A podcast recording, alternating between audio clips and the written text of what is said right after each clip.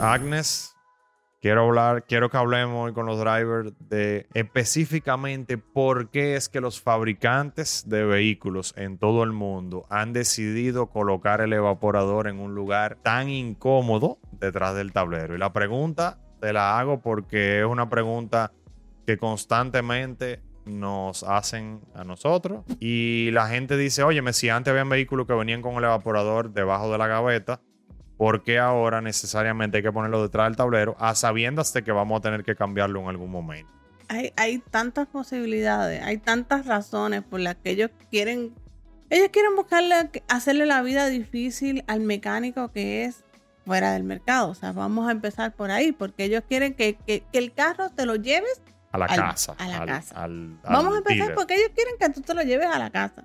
O sea, que o sea, la primera, la primera razón que tú estás poniendo es, Ellos, ellos quieren que tú, que tú ellos vayas quieren allá. que cuando se dañe, tú lo traigas a la casa, no, no lo lleves a un taller fuera de, de lo que es la casa. Entonces esa es la primera, está difícil.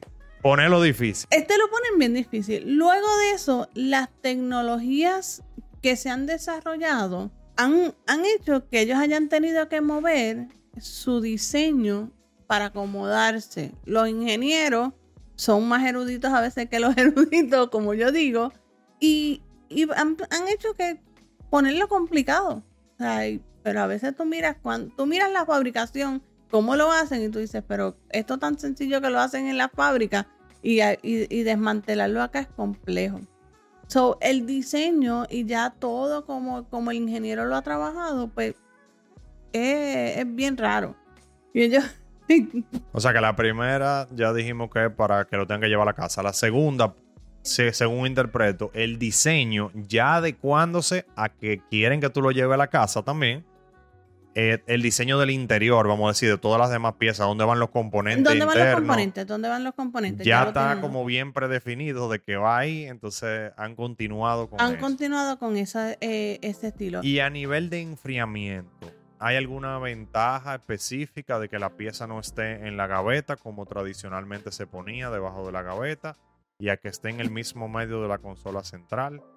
En, en cuanto a enfriamiento, lo que pasa es que el diseño de los evaporadores ha cambiado. O sea, si nosotros nos vamos a la historia de cómo el evaporador se ha diseñado a través del, del- del tiempo, vemos que el evaporador ha, ha tenido un diseño donde ahora ese mismo evaporador, el refrigerante pasa por diferentes partes en ese evaporador. O sea, ese diseño lo han hecho para que sea más eficiente, menos refrigerante. Antes el sistema tenía más refrigerante, ahora tiene menos. Eh, antes teníamos un, un carro que teníamos, utilizábamos cuatro latas de refrigerante. Ahora una, dos. Ahora uno o dos, ya, o y te digo, yo llegué a ver que me pedían cuatro latas de refrigerante para un solo carro. Wow. Entonces ahora el, eh, una de las razones de colocarlo en esa ubicación es que ya la pieza tiene un diseño distinto que quizá no es tan cómodo de colocarlo ahí debajo de la gaveta, sino que hay que colocarlo Es en el correcto. medio. Antes teníamos unos evaporadores serpentina, que eran como una serpiente,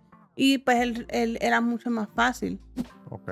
Colocarlo en cualquier sitio también. Correcto. Ya ahora pues el evaporador requiere pues un proceso de cambio, así que eso Ok, yo también tengo una opinión, no sé, tú me corregirás si estoy equivocado. y es que dependiendo de donde tú ubiques la pieza, vamos a suponer yo tengo un bloque de hielo aquí y pongo un abanico, pero tengo que llevar el aire acondicionado hasta, a la brisa fría hasta donde ti, a más distancia hay menos enfriamiento. Entonces, un evaporador colocado del lado solo del pasajero, quizá la brisa salía más fría de ese lado, aunque no era tan percibible, pero tan perceptible, pero sí. Ahora el colocarla en el mismo medio, quizá la manera de enviar más frío a todas las de manera similar, o sea, más, más Eso igual tiene- a toda la parte del Tienes una teoría correcta, porque el problema es que ahora tenemos los carros que utilizan aire, que es lo que le llaman las dos zonas. O sea, tenemos zona de pasajero y zona de chofer. Así que las dos áreas pues necesitan el enfriamiento. Y como tú dices, la distribución del aire pues es mucho más eficiente. Sí, más eficiente. Bueno, pues entonces ya ahí respondimos una, una gran pregunta que tiene mucha gente que dicen, pero ¿y por qué lo ponen ahí? No, O sea, es que nos quieren complicar la, la existencia. no quieren complicar la existencia para que tú lo lleves a la casa, pero al mismo tiempo quieren tener un enfriamiento más homogéneo en el vehículo completo.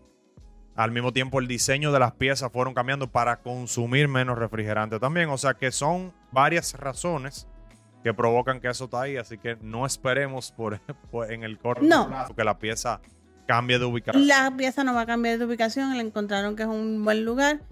El mismo carro eléctrico ahí está en el Están mismo medio. en el mismo sitio. Sí. Bueno, excelente. Ya ustedes saben, Driver.